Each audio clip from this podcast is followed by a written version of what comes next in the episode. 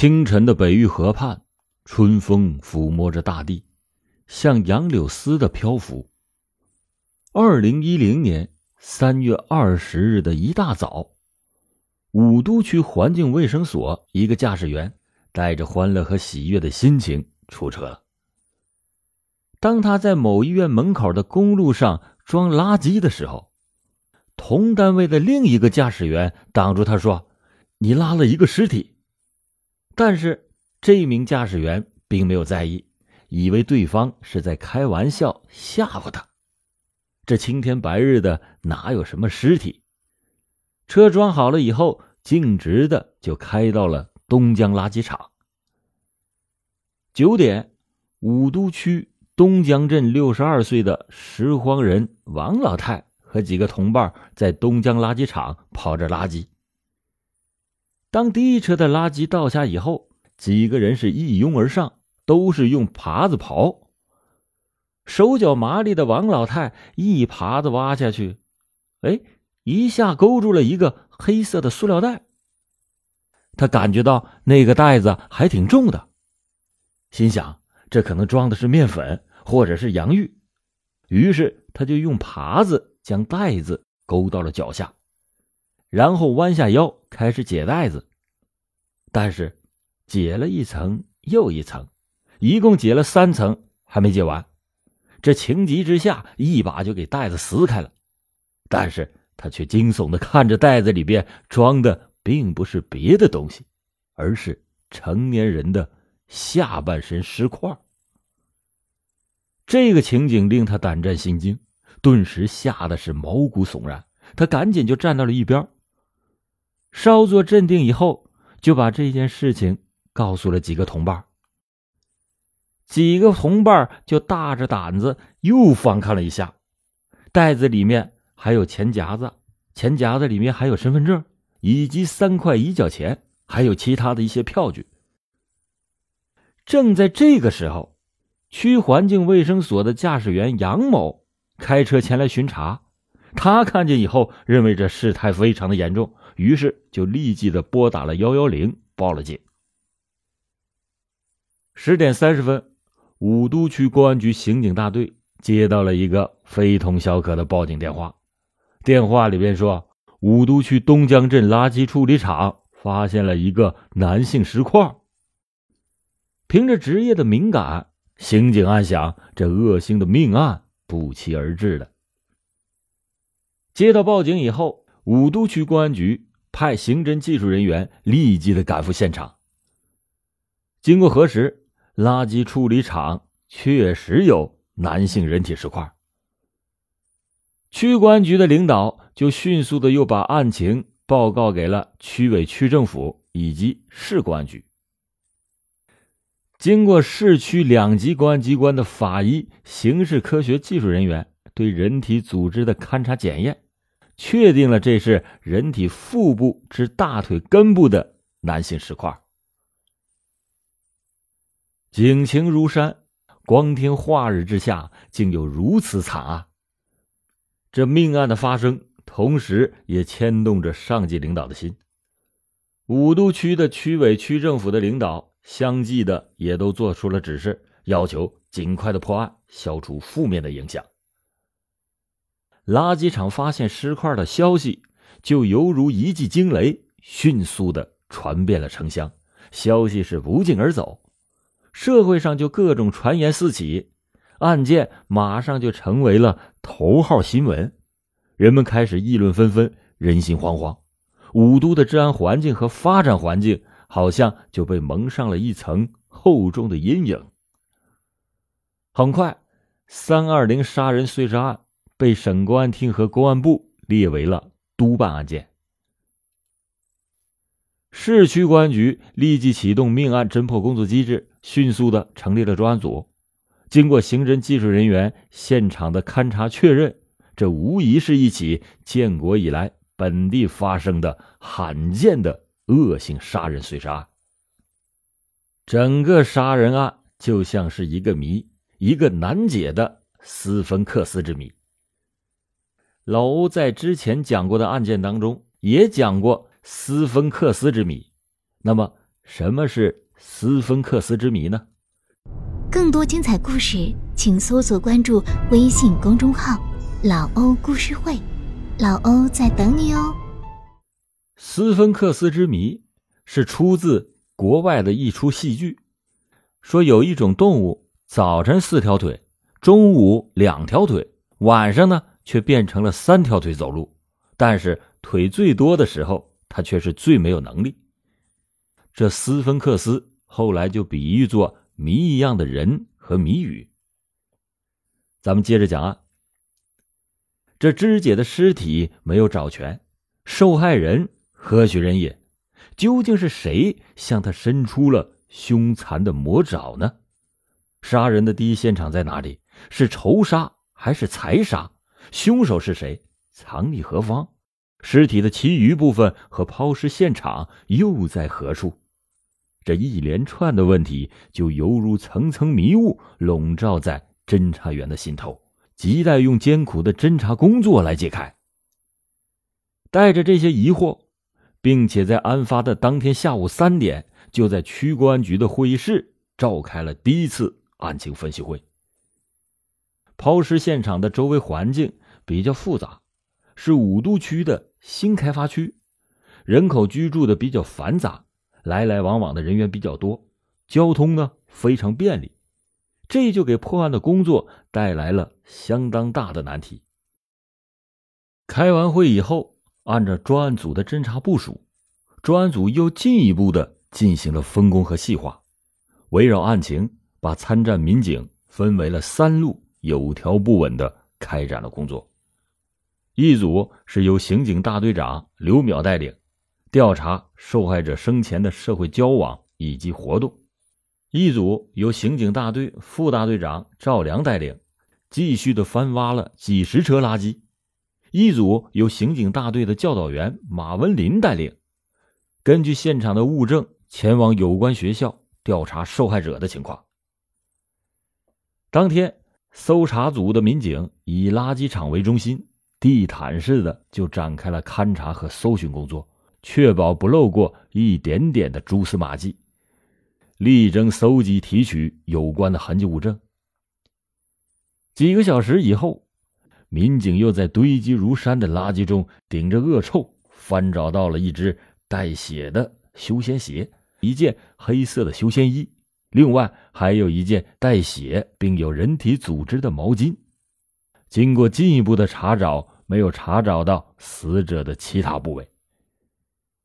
这起案件能否以最快的速度侦破，关键就在于查清尸源。这时候，侦查员联想起正在着手办理查找的十六日冯某某来刑警队报警的一起儿子失踪案。三月七日的下午，儿子来市医院看望他伯父。傍晚五点的时候，他接了一个电话以后说：“我们到医院。”吃个火锅，当时他伯父还叮嘱着，吃完之后赶快回来，还要回学校呢。因为当天是星期天，七点儿子还没有回来，他说就给他打了电话，也打不通，一直是关机，一直就找不到人。他说我非常的担心，所以呢我就来报案了。这正值青春年华的他，为何是神秘失踪？这里面一定是有蹊跷。根据现场的物证，又经过外围的调查，尸源为武都某学校零八级药剂班就读的学生冯某，当时是十九岁，并且和他父亲在三月十六日报的失踪案的名字相一致。这谁能对冯某有如此的深仇大恨？对这个青年学生就下了如此的毒手，难道他生前与什么人有过过节？当天晚上，专案组民警又分为五组，在重点的地点路段巡逻守候，以防止犯罪嫌疑人继续的抛尸。三月的夜晚，春寒料峭，民警身穿着单衣，潜伏守候在可疑的地点。负责城区检查的侦查员连夜的奋战，对市区的公共娱乐场所、旅社、酒吧进行了细致全面的检查。负责调查受害人学校情况的侦查员更是精梳细排。同学们反映，三月五日放学以后，冯某是一个人离开学校。离开学校的时候说，他伯父有病了，要到医院去看望，之后就再也没有回到学校。十三日的时候，家长才来学校查问。到了二十一日。侦查员继续从冯某生前的活动查起，连夜走访知情人，排查有作案可能的嫌疑人员。其次，继续围绕受害人的同学、朋友等进行调查，了解死者的生活习惯以及密切交往的人员等情况。就在排查进入到死胡同，专案组成员一筹莫展的时候，一条新的线索使案情。柳暗花明。据查，三月七日的晚上，从他父亲那里离开之后，和女青年李某某等人吃饭。据李某某讲，吃饭的时候，冯某接了一个电话，然后就走了。同时，又综合了各种情况，一共排出了七名关系人。根据一个知情人讲，他和陇南某学校零八药剂班的学生李某是朋友。三月七日晚上十一点左右，李某打电话约他上网，他就在李某的楼下等待，但是左等右等也没有等来，他就多次的打电话催促，大概能过了四十分钟以后，这李某才出来。他看见李某当时是衣着单薄，神情呢还有些紧张，很是不自然，但是当时也没问他到底是什么原因。两个人就在一个网吧上一直上网，到了第二天的天亮。七点的时候，李某借他的手机给他的同学杨某某打了一个电话，在电话里说：“你是杨某某吗？我是冯某的哥。这几天冯某到校吗？”当时他就感到李某打的这电话莫名其妙，之后两个人就回了家。这个李某正是排查出的。七名关系人之一。民警立即想起，在二十日晚上八点的时候，对李某进行的第一次询问。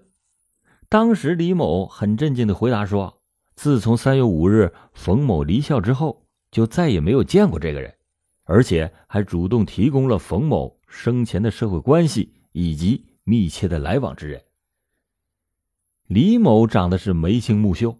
像大多数青年学生一样阳光，外表呢看起来也很善良。然而，就是他的外表差点蒙蔽了侦查员的眼睛。经过多方的查找、细致的摸排，把各类的信息进行了甄别和筛选，以及其他各种的侦查手段并用，排查圈是步步缩小。李某被列为了重点的嫌疑对象。这位李某是陇南某学校零八药剂班的学生，二零零七年十月，就因为涉嫌故意伤害罪被武都区公安局刑拘过。二零零八年的十月判缓刑释放。二十二日凌晨三点，专案组的四名成员采取了闪电行动，直奔学校，秘密的抓捕李某。当李某在熟睡中还没有明白是怎么回事的时候，早已经被民警的几双铁钳一般的大手牢牢的夹住，成为了瓮中之鳖。但是李某当时仍然是一脸的无辜，说：“教我做啥呀？上次该说的我都说了。”此时天空清亮的下弦月洒下温柔的银色，已经是深夜时分。在返回的途中。民警的心情也如春意一样升起了几分暖意来。